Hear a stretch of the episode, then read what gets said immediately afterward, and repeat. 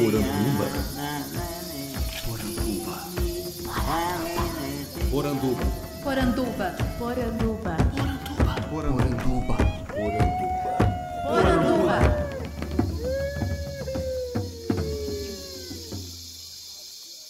Bem-vindos à nossa Poranduba, o podcast sobre as histórias fantásticas do folclore brasileiro.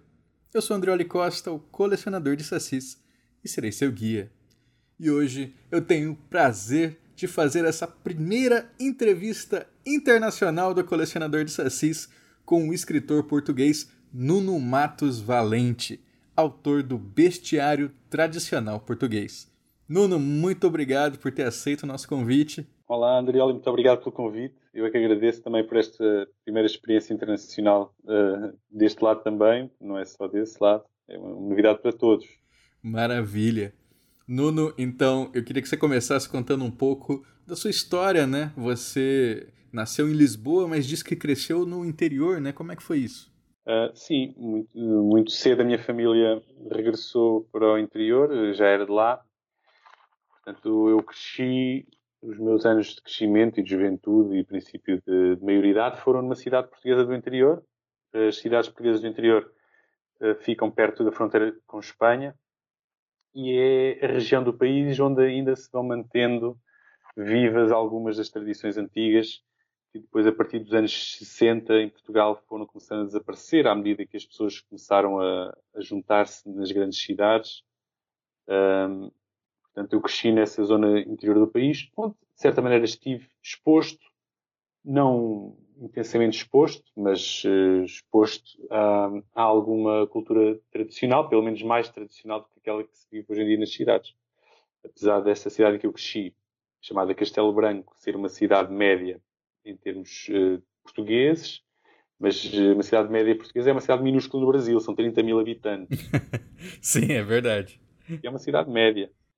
É, uma, é, uma, capital distrito que cresceu, principalmente nos anos 80 e 90, cresceu muito recebendo pessoas de, do, do campo à volta. Ou seja, nós secámos as aldeias e construímos estas cidades no interior do país.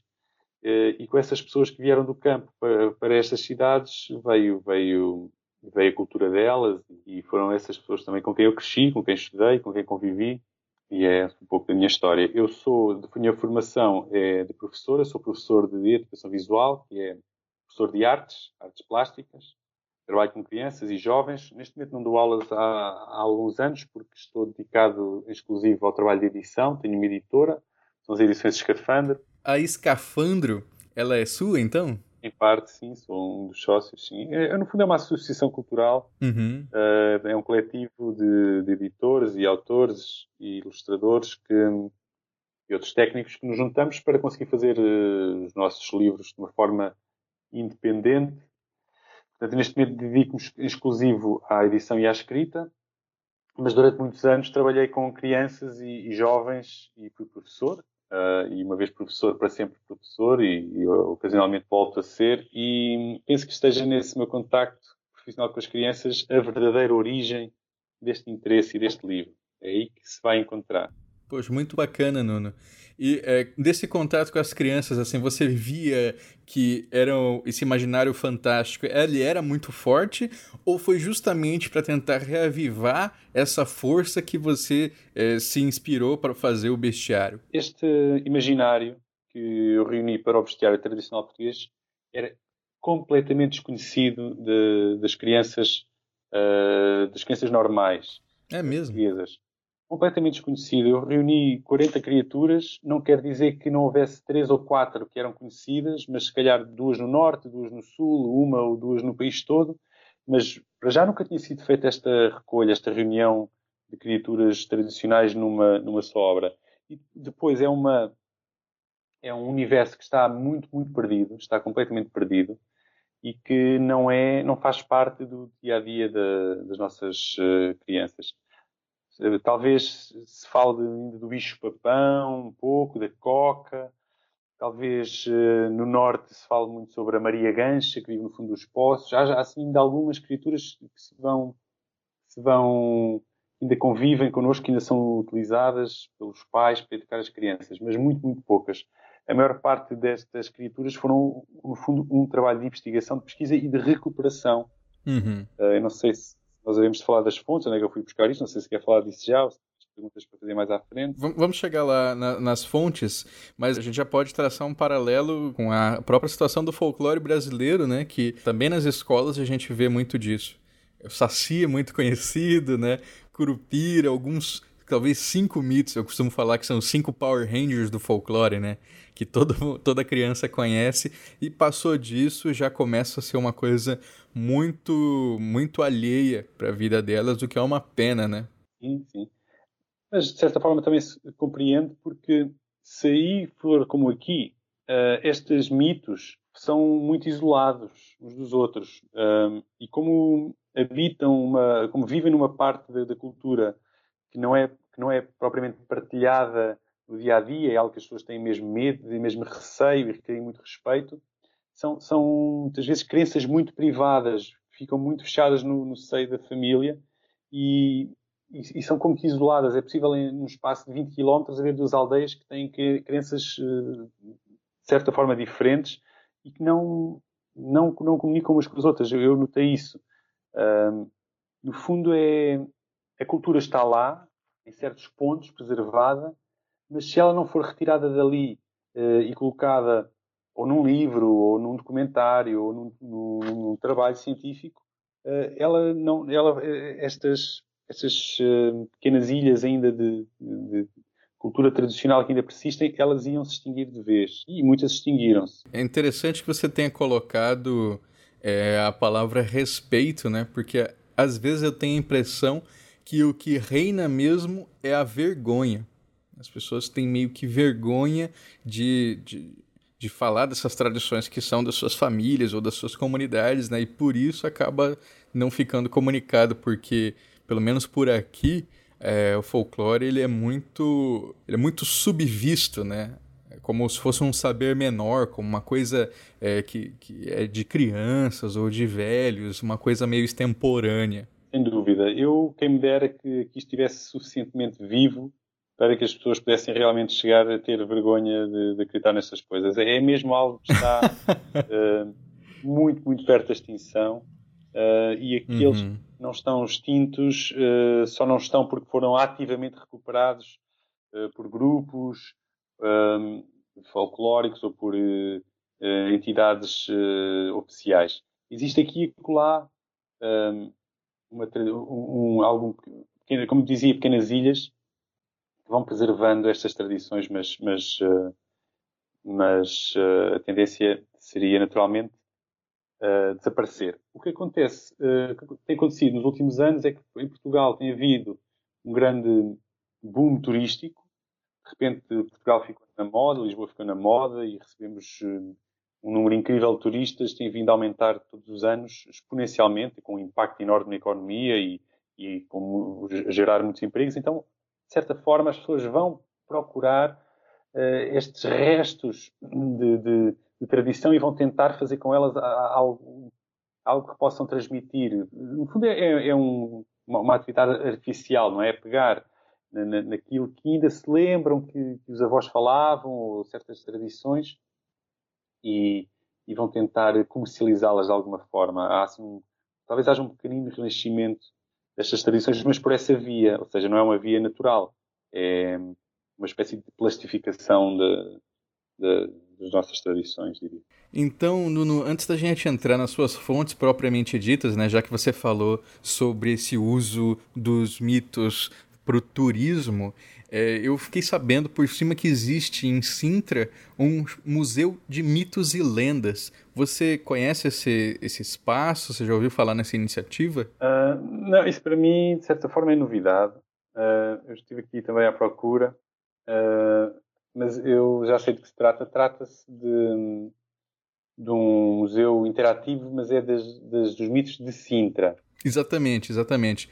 É, que, sobre a, a, formação daquela região, o príncipe, não sei o quê. Sei que Sintra é muito rica. Sintra é uma, é uma serra muito perto de Lisboa. É uma zona muito rica, tradicionalmente muito rica e ocupada por pessoas uh, nobres e, e, milionários que construíram lá os seus castelos e os seus palácios. É assim uma, uma das zonas mais, mais um, impressionantes de, de, Portugal. E tem associado a, tem associado à Serra de Sintra e a uma série de lendas. Um, sei que está, que está tudo muito bem explorado e há passeios por lá e é possível ver, um, acompanhar uh, visitas. Até, eu até recentemente estive com, com um rapaz que é o que ele faz na vida é, é visitas guiadas, são visitas guiadas à Serra de Sintra para mostrar onde é que apareceram os fantasmas. Nossa, e, que legal! Onde é que... Mas eu não, eu não conheço em detalhe, não conheço em detalhe uh, esses, esse, nem esse museu, nem, nem essas lendas de Sintra. Algumas noções, mas quem, quem será a pessoa indicada para falar sobre isso é o, uh, eu vou descobrir o nome dele, acho que se chama Miguel Buim. Miguel Buim, que é o caminheiro de Sintra, conhecido como o caminheiro de Sintra, exatamente é um rapaz que pega nas pessoas e vai fazer viagens pela serra a fazer e contar essas histórias todas. Vale a pena visitar. Miguel Buim, o caminheiro de Sintra. E quando vierem a Portugal, podem marcar um, uma voltinha com ele e ele logo explica isso tudo. Faz caminhadas noturnas, um, assustadoras, umas coisas muito engraçadas. Vale a pena visitar. Sensacional. Isso, é, isso é uma coisa que está acontecendo é, por todo Portugal. Assim, existem essas iniciativas de, de passeios guiados por mitos e lendas, coisas assim? Ou, ou ainda está nascendo? Não, não. Eu tenho noção que, que, se faz isso em muitos sítios. Por exemplo, existe na região onde eu cresci, na região da Beira Baixa, existe uma terra muito conhecida e, e, se vir fotos dela vai reconhecer que se chama Monsanto, Monsanto da Beira, que é uma pedra feita, uma, uma, um monte feito de pedras muito grandes, em que as próprias casas estão, estão construídas dentro das pedras, encostadas às pedras, por baixo das pedras. Vale a pena procurar. É Monsanto, Monsanto Portugal. Não é Monsanto Lisboa, é Monsanto da Beira. Uhum. E essa é uma terra que ainda, sendo do interior, ainda preserva algumas tradições e alguns mitos. E sei que é frequente fazerem visitas também, fazerem visitas noturnas, em que vão, fazem lá um, um passeio pelas regiões mais uh, assustadoras e vão ver onde é que, onde é que o diabo assustava as raparigas. onde é que o Barreto encarnado, Barreto encarnado uh, saltava ao caminho das pessoas. Portanto, sim, as pessoas estão cada vez mais a aproveitar, uh, até porque percebem que o valor que o folclore tem, o valor insubstituível, é a cultura milenar que muitas vezes está, está condensada nestes mitos e, e muita gente está, está a aproveitar isto.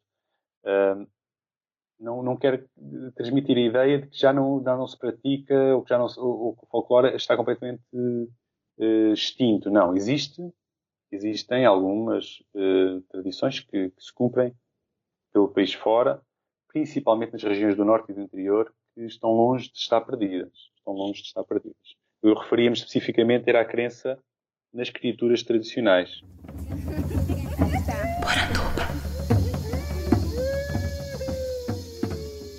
Então agora a gente pode começar a falar das suas fontes, né? Foi difícil você encontrar esse material que se tornou o bestiário? As fontes eh, são, na sua grande maioria, fontes escritas. Um, e a, a, maior, a maior hum, fonte delas todas é o grande etnógrafo português e considerado o pai da arqueologia portuguesa, um homem que nasceu no século XIX e morreu no século XX, chamado José Leite de Vasconcelos. O José Leite de Vasconcelos uh, era um médico que não exercia medicina, dedicava-se à arqueologia, à etnologia, à filologia. Uh, era assim um, um homem, como se fosse um homem do Renascimento, um homem de muitas artes e que fundou a arqueologia em Portugal. Uhum. Um, foi ele que fundou o Museu Arqueológico Português, o Museu Nacional de Arqueologia, aliás, fica em Lisboa, no Mosteiro dos Jerónimos. Um, e o que é que ele fazia? Ele tinha uma rede de informantes por todo o país uh, a quem pedia que se ou encontrassem lá na terra deles uma pedra com os riscos, com os rabiscos, que o informasse, que lhe dissessem. Se... Então o que é que ele fez? Ele conseguiu estabelecer uma rede no, no país inteiro e que foi recolhendo um, as primeiras pedras, uh, estelas romanas. Foi ele que, fez, que conduziu as primeiras escavações uh, onde foram aparecendo os, os, monumentos megalíticos que existem no, no território português. E à parte disso, ele, foi, ele recolhia tudo o que achava curioso e que o povo dizia eh, e ia arquivando. E de tal maneira o foi fazendo e foi arquivando que o resultado foi uma obra chamada Etnografia Portuguesa, que já não foi ele que a terminou, mas foi com base na, na pesquisa dele, com 10 volumes, e estamos a falar de 10 volumes com 500 ou 600 Nossa. páginas, e esses 10 volumes uh, contêm, de uma forma uh, bastante dispersa, uh, fra fragmentos da, da, tradição do folclore português. E foi aí, nessa obra, que eu encontrei mais de metade de, das referências às criaturas tradicionais portuguesas. Foi no José Leite Vasconcelos. Depois houve outros, outros etnógrafos, outros autores que eu também consultei, como, por exemplo, um, um que até chegou a ser Presidente da República Portuguesa, Teófilo Braga. Ah, sim, claro. Uh, é, não sei se é, conhecido aí uhum. o nome. O José Leite de Vasconcelos também, é, eu acho que o, o Silvio Romero, que é um dos nossos folcloristas, um dos primeiros, ele estava em diálogo direto com ele lá no século XIX. Se eu não me engano, o José Leite fez a, a abertura de um dos livros do Silvio Romero. Se eu encontrar o link, eu coloco aqui no post para vocês. Bem. Uh, e há assim uma série de autores, como também um Consigliere Pedroso, também foi um etnógrafo contemporâneo, e depois uh, alguns ficcionistas e romancistas como Alexandre Herculano, Júlio Diniz, uh, e também encontrei, nós temos um site em Portugal organizado pela Universidade do Algarve, chamado Lendário Lendário, uhum. o Centro de Estudos Ataíde de Oliveira. O Ataíde de Oliveira também foi um etnógrafo do Algarve, é no sul do país. Eu também encontrei uh, fontes, fontes muito ricas para, para recolher estas criaturas. Também não dispensei as fontes orais, diretas, com quem eu contactei e a quem perguntei, principalmente do interior do país, da região onde eu cresci, ou um pouco mais a norte, e que me informaram da, da existência de, de, algumas lendas e de algumas criaturas que usei também para, para compilar e colocar neste livro. A grande dificuldade quando se tratou de fazer este livro, porque este livro é um livro ilustrado.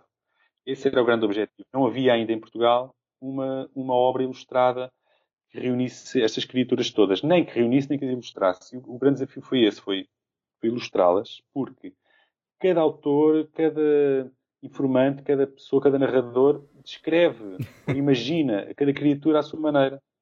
E eu tive que tentar, de certa forma, e aí foi um trabalho que eu assumo que é trabalho artístico, não é trabalho de pesquisa, é, existe trabalho artístico quer na minha interpretação, quer na interpretação da ilustradora, para transformar um, um conceito, um conceito abstrato numa criatura palpável. Uh, e sei que sim, que tomei liberdades, como, uh, por exemplo, imaginemos que eu tenho seis ou sete lendas e que cada lenda que fala de uma criatura descreve a criatura de uma maneira diferente. Bom, eu, eu tomo a liberdade de recolher aquelas aquelas características todas e fundir numa criatura. Podia fundir noutra. Até porque há grande confusão de nomes. Muitas vezes os nomes querem dizer coisas diferentes, muitas vezes criaturas diferentes têm o mesmo nome. Portanto, houve aqui, sem dúvida, uma série de coisas artísticas que foram feitas com o objetivo de tentar dar forma pela primeira vez a estas, estas criaturas. Uma que eu até, até quando eu postei essa imagem o pessoal me perguntou foi sobre a coca que né, aqui no Brasil a gente tem a famosíssima cuca, né? que é bem diferente, que é um, um, um, jacaré, né? Em algumas versões. Eu, eu, não tenho ideia que seja assim tão diferente, porque conforme a região de Portugal, conforme a tradição da coca. Coca ou coca? Ah, coca. Coca. Coca que é mesmo que coco. Coca, coca, coca, conforme a região, conforme se pronuncia. No fundo é a mesma coisa que coco. Sim. É o coco. Uh, o coco, o fruto do coco, chama-se coco porque foram os portugueses que deram o nome ao, ao, fruto e coco quer dizer cabeça e aquilo parece uma cabeça, não é? Uhum. Um, então, a coca em certas regiões um, é uma espécie de abóbora, uma cabeça, um coco, qualquer coisa redonda. Uhum. Mas noutras, noutras, regiões, e aí está um. um este é, uma, é uma tradição muito viva, por exemplo, na, na, na vila de Monção, que é no norte do país, eh, é representado todos os anos na rua, assim ao jeito de, imagino, um carnaval, a luta entre a Coca e o São Jorge. Vale a pena pesquisar na internet. Luta entre a Coca e o São Jorge em Monção. O que é? É um dragão. Aqui a Coca é um dragão. E se for ver este dragão, este dragão eles constroem, este dragão fazem mesmo um carro alegórico desta forma. É muito parecido com a cuca do, do Monteiro Lobato Pelo menos da forma como aparece no Pico Amarelo, que eu também sei eu tenho a ideia que houve ali umas, também umas liberdades, umas interpretações, não é? Que, que acabou por se transformar quase em jacaré. Mas Uhum. há ali, há ali uma, uma ligação forte no, no dragão. Portanto, pode perfeitamente ter, ter havido essa, essa, essa transferência, essa influência, essa ponte. É? Sim, há, há de haver aí qualquer coisa em comum. Eu, sabe que eu não gosto muito de. Eu, eu trevo um pouco, arrisco pouco, não gosto muito de, de sugerir eh, explicações para as origens das coisas. O- nós em Portugal temos eh, uma história muito longa e tivemos muitos povos Uhum. e todos os portugueses, português que se preza, sabe, todos os povos que passaram por cá, desde os, os celtas, os iberos, eh, os, go, os visigodos, os alanos, os suevos, os mouros, os romanos, essa malta toda, assim, cá muita, muita gente. Os franceses, os espanhóis. E, e, e- e depois temos aquele povo mítico, fundador de Portugal, que são os lusitanos. E que existiram, mas que é, é dada uma importância que eles não tiveram. Eh, e muitas vezes as pessoas, quando estudam estes, estes, estes temas do, da tradição oral e das escrituras, eh, não resistem e começam e facilmente caem na procura de explicações de origens que, que são pura especulação. E se, se a especulação se admitia no tempo do Teófilo Braga, em que nós vamos ver a obra dele, que é muito, muito, muito especulativa e ele fala com, com muita certeza absoluta de tudo, eu acho que estamos numa fase precisamente oposta em que nós não podemos falar com certeza de nada. A coisa mais, mais fácil é, é eu, dizer, é eu dizer, ah, um cavalo que deita fogo pelo- pelas narinas. Ah, exato, faz lembrar o não sei quantos da, tradição grega. Bom, pode fazer lembrar, mas eu não sei se vem ou se não vem. E até haver alguém que consiga fazer arqueologia a estas escrituras, eu não sou eu que vou arriscar a dizer de onde é que elas vêm. Muito menos as brasileiras. Eh, eh, apesar de eu daqui olhar para aí e, e reconhecer imensos traços, não consigo nunca afirmar, que nem devemos afirmar que vem daqui ou que vem da colar. Eu, pelo menos, não me sinto preparado para fazer. Sim. Foi perfeito, perfeita colocação.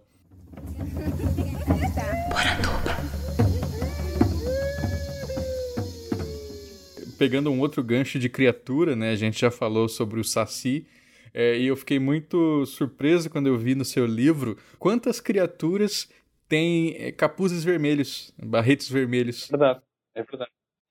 Um, é, uma, é um traço muito, muito comum nas escrituras, uh, nos pequenos diabretes, nos diabinhos, nos mourinhos, na- nas escrituras masculinas, um, e que, de certa forma, são personificações de, do, não do diabo enquanto o diabo católico que nós conhecemos, ou cristão que nós conhecemos, mas do mal, do mal, do, do- da doença, da dor, da, do susto, do medo, do pesadelo, há uma conotação eh, negativa, nem que, seja, nem que seja a travessura ou a malandrice. Não sei se vocês usam essa expressão. Uhum. Malandragem, no nosso caso. Portanto, não, necessariamente o mal, como nós interpretamos o mal do diabo, mas, mas a diabrura. Está muito ligado à diabrura. Você pode comentar sobre alguma dessas criaturas aí de capuz vermelho? Posso comentar? Posso enumerá-las até, se quiser. Há traços nestas escrituras que se repetem de umas para as outras e, e o, o capuz encarnado aparece em várias, em várias escrituras, como por exemplo no insonho. O insonho é uma, é uma criatura que provoca pesadelos que se senta no peito das pessoas que estão a dormir e que não as deixa respirar. Aparece associada a esta, esta lenda outra criatura, que é o fradinho da mão furada. O fradinho da mão furada também tem capuz encarnado, também se senta em cima das pessoas, tapa a boca das pessoas quando estão a dormir, mas felizmente, como tem a mão furada, a pessoa consegue respirar pelo furinho da mão. Mais uma vez aqui a ideia de maldade, não é? Dizer, não, não, não é propriamente uma simpatia estar a fazer isto a, a outra pessoa, Sim. é? Mas também não tá Temos- matando ninguém, né? É. Não, exato. Está ali no limite. Ah, é desagradável, não é? Depois temos uns, uns pequeninos que são os trasgos. Os trasgos são as escrituras das lendas de Trás-os-Montes. São os duendes portugueses. Nós não temos propriamente duendes nem gnomos na nossa tradição, mas temos os trasgos. O trasgo é, é, é um pequeno ser que vive dentro das casas. Dentro das casas, dentro das paredes, dentro das, do chão. Não vivem no mesmo sítio que as pessoas.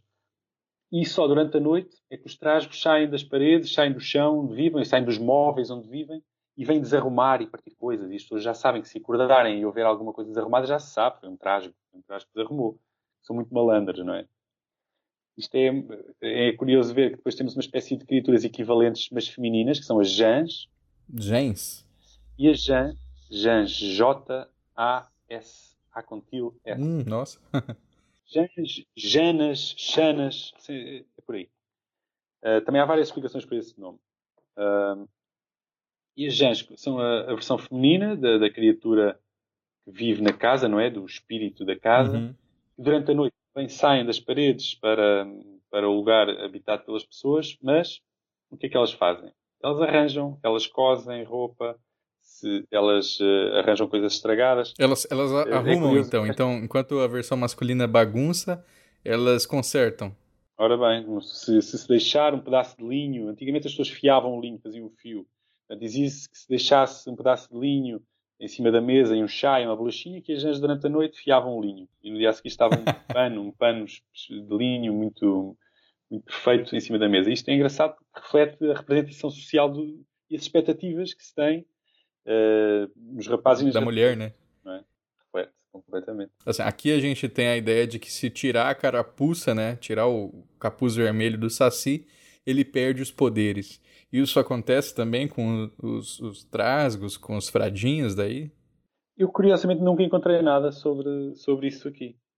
Uh, ah, é? Não quer dizer que não haja, mas eu nunca, nunca encontrei. Mas vou estar atento, vou procurar. uh, há mesmo, mesmo muito, muito pouca informação sobre isto. Há muito, Sim, claro. Viveu muito pouco. Não quer dizer que não tenha, que não tenha acontecido, que não, que não, não fosse assim. Uh, eu, há tradições, eu acredito que há tradições portuguesas, que, antigas tradições portuguesas, que estejam hoje muito mais vivas no Brasil do que estão em Portugal. Uhum. Ou, ou, ou seja, que no vosso ecossistema social sobreviveram e no nosso não sobreviveram por alguma razão, não é? Uh, há quem diga que a própria língua brasileira é muito mais parecida com a língua portuguesa falada no Brasil, é muito mais parecida com o português que se falava em Portugal antigamente do que o português que nós hoje falamos. Ou seja, há quem diga que o português falado em Portugal está muito mais destruído, enquanto que o vosso está muito mais preservado.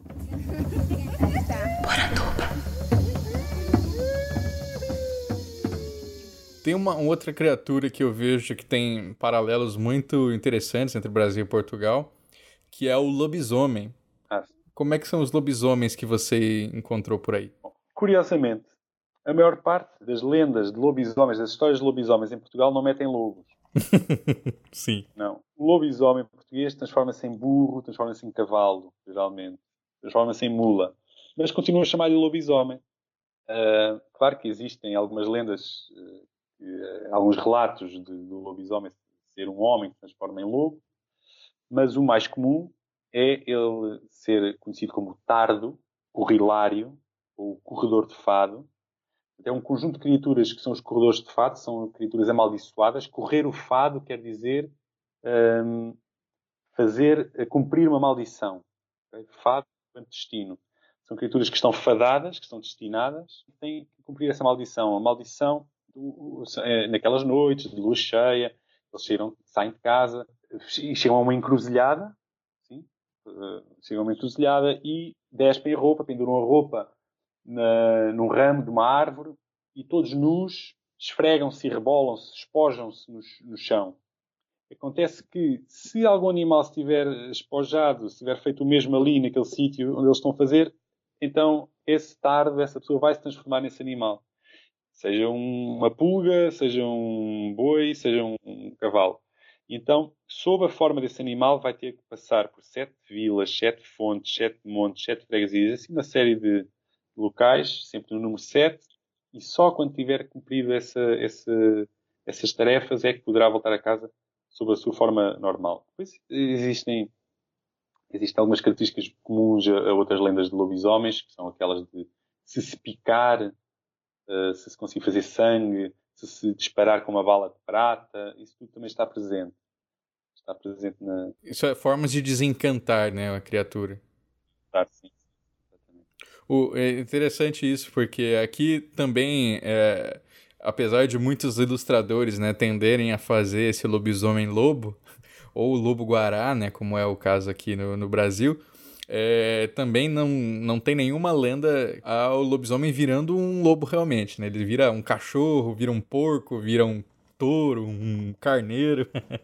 então tem muito dessa tradição portuguesa. Mas aí existem lobos aí em Portugal, lobos mesmo, um animal? Ah, sim, sim, sim. Uh, em pouca quantidade neste momento e, e, apenas numa zona muito pequena no norte. Uh, mas uh, eu diria que há 60, 70, 80 anos havia muitos lobos em, em Portugal. Sim. Neste momento há poucos. É interessante, porque a, aqui, para a gente, faz todo sentido, né? Não termos lobisomens lobo, mas é, é, curioso a gente ver que aí, mesmo tendo, há muita frequência dessas, dessas criaturas, né? Que se transformam em animais diferentes, né? Quer dizer, não havia lobos no, eh, no país inteiro. Portanto, será natural que nas regiões onde não havia lobos, a lenda possa ter uh, o relato uh, possa não passar pelo lobo e se calhar nas terras onde havia lobos o relato passa pela transformação em lobo. Uhum. É um país pequeno, mas com bastantes paisagens diferentes e ambientes diferentes e ecossistemas diferentes. E, e as pieiras dos lobos? É uma espécie de versão feminina de, dessa criatura, desse humano que se transforma em lobo, que é uma mulher que vive com as alcateias dos lobos, vive, vive com os lobos e de certa forma é um pastor de lobos. Uhum. Uh, e acredita-se que acompanham, todas as alcateias são acompanhadas por uma dessas pieiras. Mas ela se transforma também? E também, pieira quer dizer que anda a pé. Hum, legal, não tinha essa referência. É, eu vi aqui no livro que tem dois mitos que você coloca como sendo um adversário do outro. O homem de chapéu de ferro e a velha d'égua branca. Exatamente, é? exatamente. Qual é a relação entre esses dois seres? como eu dizia, apesar do país ser pequeno, tem muitas, eh, muitas, eh, é um país muito variado e uh, as criaturas do norte e do sul são muito diferentes.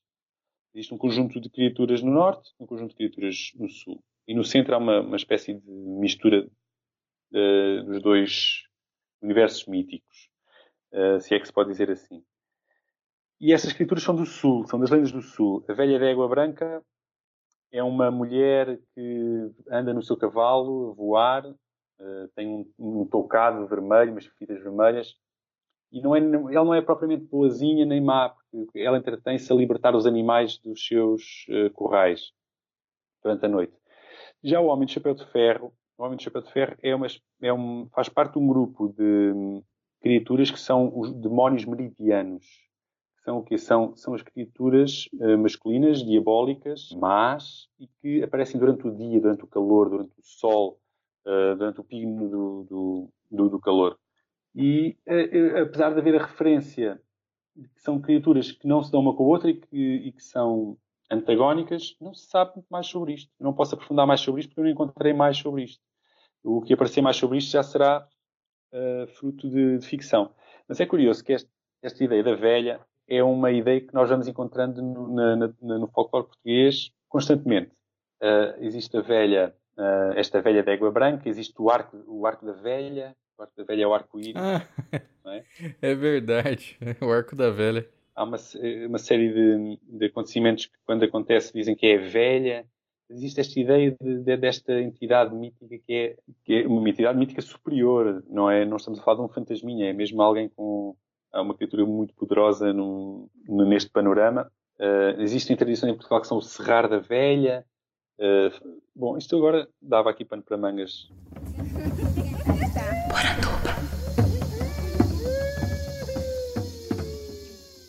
Como é que foi a recepção do bestiário aí em Portugal? Foi uma edição independente que você fez, né? Teve que ser toda ilustrada, mas ela teve uma recepção boa, foi adotada em escolas. Como é que foi isso? Foi, foi isso. Surpreendeu-nos, a recepção surpreendeu-nos bastante. Eu não estava à espera de. Senti que as pessoas sentiam falta deste livro. Tinha que assistir. Nós temos muita gente que adquiriu o livro, já temos que, imprimir várias vezes, fazer várias edições. Uh, nós tivemos escolas uh, por todo o país ah, que, que, que ofereceram, ofereceram como alternativa ao Halloween uh, estes monstros, porque o que é que se passa aqui em Portugal? Passa que nos últimos 20 anos, de repente, começámos a festejar uma, esta, esta festa do Halloween, que é uma coisa que eu nunca tinha visto até, até já ser bem crescido. Ou seja, é uma, é uma, é uma inovação, uma importação muito, muito recente. neste momento comemora-se em todas as escolas o Halloween como, como outra, outra tradição qualquer muito mais antiga. O problema é que ao, ao um, é que nós em Portugal também tínhamos uma série de festas, uma série de festividades uh, da mesma época, no outono, que eram os magustos, em que nós comemos, gastamos castanhas, bebemos vinho novo, etc. E o Halloween veio, veio, de certa forma substituir. E a própria coca, né, que era a abóbora, que era a representação da coca, agora vira a abóbora do Jack O'Lantern, né? Sem dúvida, sem dúvida, mas curiosamente uh, nós já cá tínhamos essa tradição da coca antes de, de, de reentrar na nossa cultura pela via do Halloween. Sim. Uh, Deu-se e agora voltou por, por outra via. Isto é, é curioso. Uh, quantas coisas dessas não terão acontecido ao longo da história sem que houvesse alguém atento para tomar nota delas, não é verdade? Uhum. Nós agora estamos atentos a tudo e, e, não nos escapa nada destas coisas. Então, o, o que acontece é que uh, muitas escolas oferecem como, ofereceram como alternativa estas, estas criaturas e, e, muitas crianças, mesmo no carnaval, já se mascaram, começam-se a mascarar em, em, escolas, principalmente perto da minha região, uh, desfiles de carnaval com as crianças vestidas de trasgos, de Maria Gancha.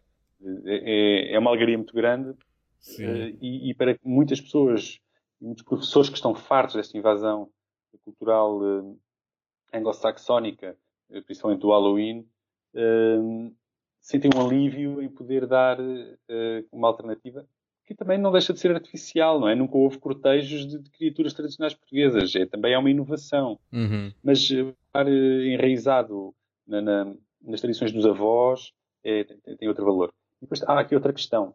É que um vampiro, um zombie, essas criaturas, por mais assustadoras que sejam, elas nunca vão ter medo a sério, porque elas não, não têm ressonância cultural connosco.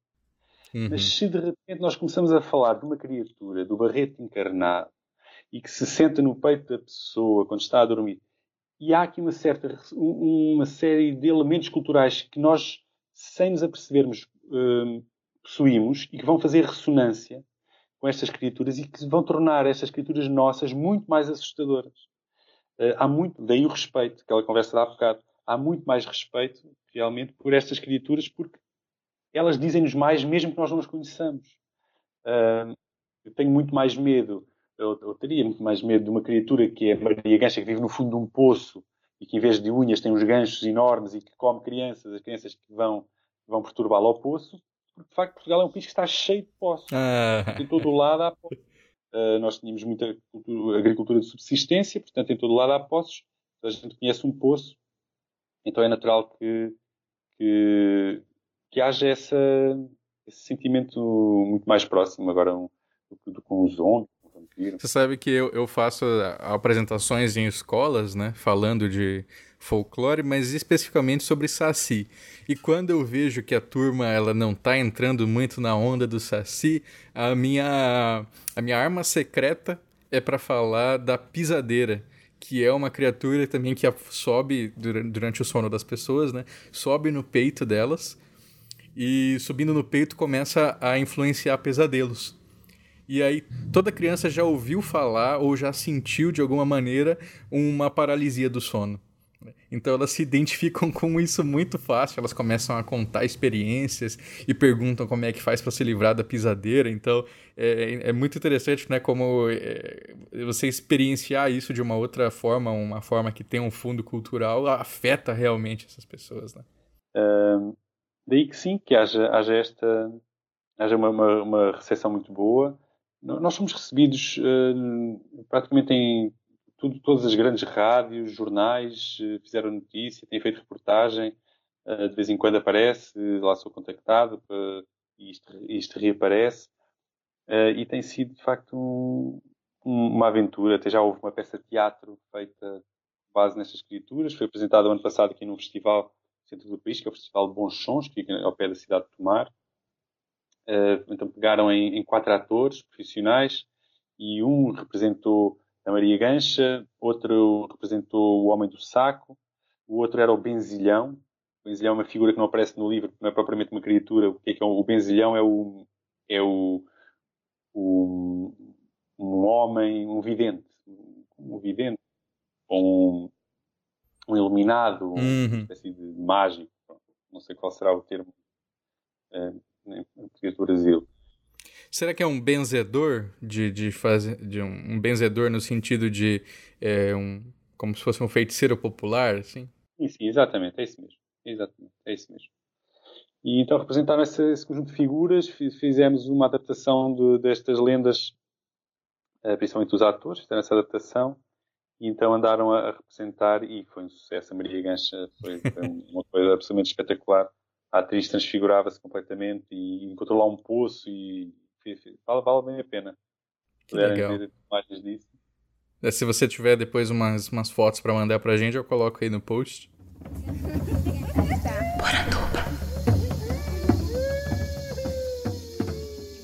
É, também sobre essa apropriação do folclore nas escolas, um dos grandes entraves que a gente tem por aqui é com a questão religiosa. Né? Escolas que têm uma tradição religiosa cristã, elas têm aversão a trazer essas criaturas porque elas entendem que são todas é, frutos do demônio, né? Então, Saci é demônio, lobisomem é demônio, enfim. Portugal é um país super católico, né? É, como é que é essa relação entre a religião e, e a, a crença folclórica? Isso entra em conflito? A minha experiência, não. Nunca senti isso. Até uma das, das primeiras escolas que, que ofereceu como alternativa estas escrituras foi precisamente um colégio religioso, Sagrado Coração de Maria, em Lisboa. Uh, mas eu vejo isto desta maneira. É, isto já não é uma coisa real.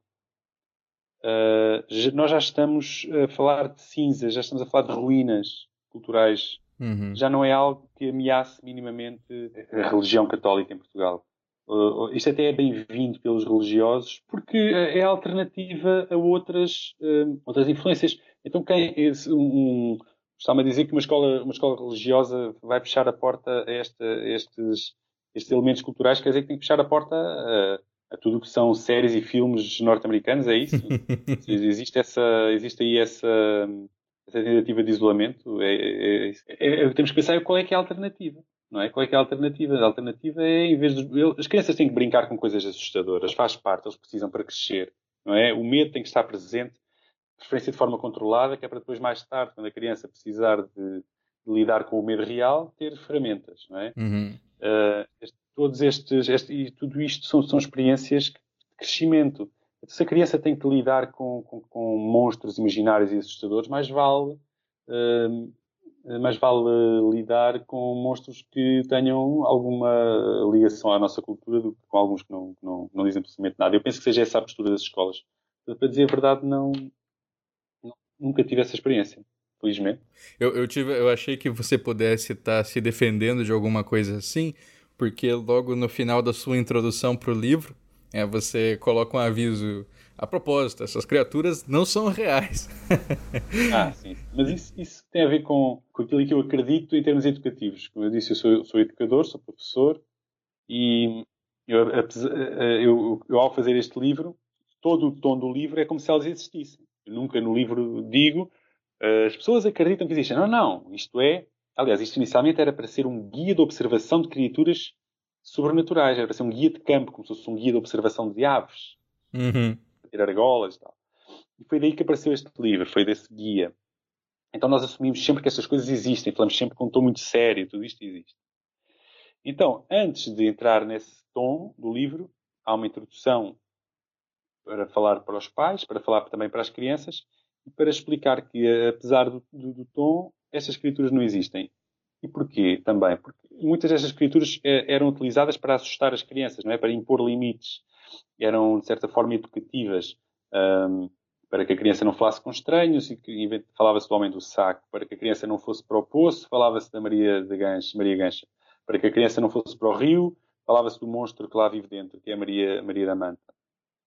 E eu quis transmitir com essa introdução que, apesar de, de, estar aqui este relato feito, eu não acredito que se deva usar, recorrer a estas escrituras assustadoras para educar as crianças. Acho que estamos numa fase civilizacional em que nós já percebemos que mais vale explicar às crianças a, a verdade e a origem das coisas do que estar a assustá-las com medo e criar crianças inseguras e medrosas. E é essa, essa a razão desta introdução. Uhum. Eu queria que você dissesse agora, então, pra gente o que, que vem por aí. Tem planos futuros para expandir a edição? Quer levar isso para uma série de TV? Quer fazer chegar ao Brasil, né? Porque por enquanto a gente tem que, é, tem que importar o livro.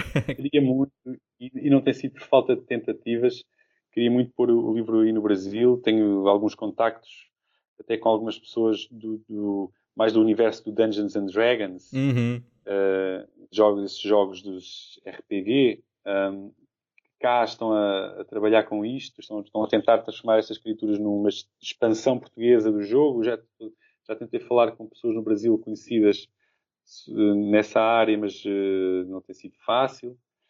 Uh, gostava muito de, de, editar o livro aí. No entanto, o próximo passo, o próximo passo será dado, estou agora a dá-lo, e se tudo correr bem, em outubro no, ou novembro, será lançado o livro Irmão do Bestiário Tradicional Português. Atenção que isto que eu vou dizer agora é novidade. Opa. Eu não tive coragem de dizer isto assim em público, mas como eu acho que cá em Portugal muita gente, pouca gente vai ouvir isto por enquanto, Sim. eu não partilhar, é mais aí. Uh, vai este livro chama-se Bestiário Tradicional. O próximo vai se chamar Tradicionário Bestial. okay? Legal. E é o que é uma, é, é uma recolha de tradições engraçadas das lendas portuguesas. Uh, e neste momento o livro está a, a, ser ilustrado.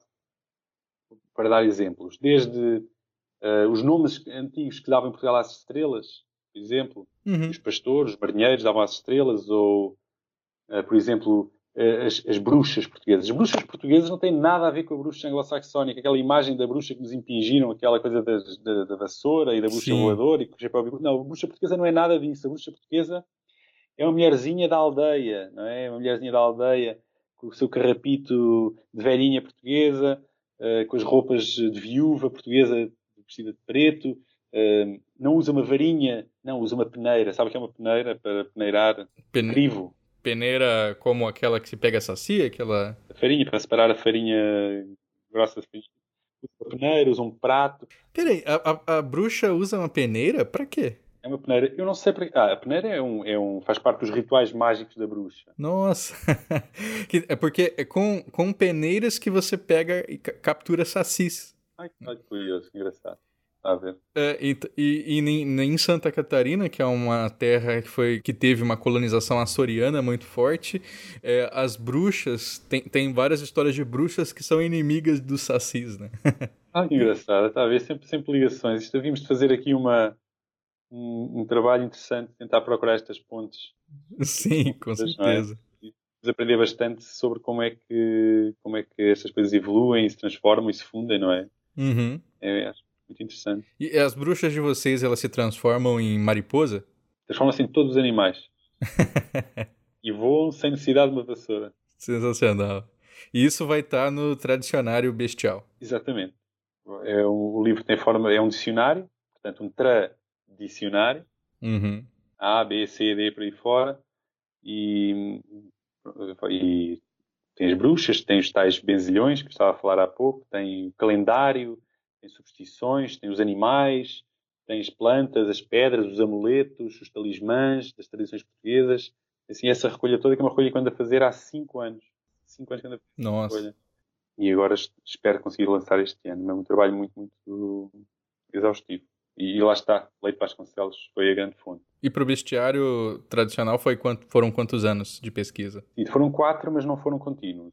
Uhum. Uh, o próprio processo de edição foi longo, foi demorado, porque ainda não tínhamos feito muitos livros, então estávamos a aprender também, foi complicado ilustrar. Sim. Vai ser, vai ser com as ilustrações da Natasha ainda? Epá, a Natasha nem sabe, a Natasha que não veja isto, porque eu ainda não convidei a Natasha, mas ah. vão ser vários ilustradores e vou convidar também a Natasha para fazer parte desses ilustradores. Mas desta vez vão ser vários ilustradores. Maravilha. Nuno, muito obrigado pela sua presença aqui, por dedicar seu tempo para comentar com a gente sobre esse, esse grande trabalho que você está fazendo. Eu queria que, se você tiver aí um, um recado final, pedir para o pessoal te seguir né, nas redes sociais ou seguir a Escafandro, fica à vontade. Ok, obrigado. Um, queria agradecer, queria também dar assim, os parabéns pelo trabalho que vai fazendo. Nós, nós conhecemos uh, virtualmente, não é? Já há bastante, algum tempo. Uh, eu encontrei nas minhas pesquisas, não sei como é que me apareceu, mas a verdade é que aparece-me em todo o lado. Onde quer que eu vá na internet falar com brasileiros, por todo o lado me aparece o Andrioli. Toda a gente conhece, toda a gente o conhece. Esta malta que eu estava a dizer do RPG conhecem, toda a gente sabe quem é que é. é qualquer amigo que eu arranjo no Brasil é, tenho o Andrioli como amigo em comum. Portanto, era inevitável e acho que será inevitável no futuro e teria muito gosto se pudéssemos, de alguma maneira, vir a fazer alguma coisa juntos nesta, nesta área de campo. É, será um grande prazer. Um, o prazer seria todo meu. Uh, convido a si, convido a todos os, os ouvintes uh, para, para nos seguirem nas redes sociais, no, no, Facebook do Bestiário Tradicional Português, em breve do Tradicionário Bestial Português. Uh, sigam a Escafandra ou a mim próprio, no Nuno Matos Valente, onde eu vou dando algumas, algumas novidades disto que vamos fazendo e tudo em, em prol da, da, defesa das nossas tradições, mas sem intransigências e sem querer impedir que ninguém uh, tenha as tradições que quiser ter. Tchau, tchau. Obrigado.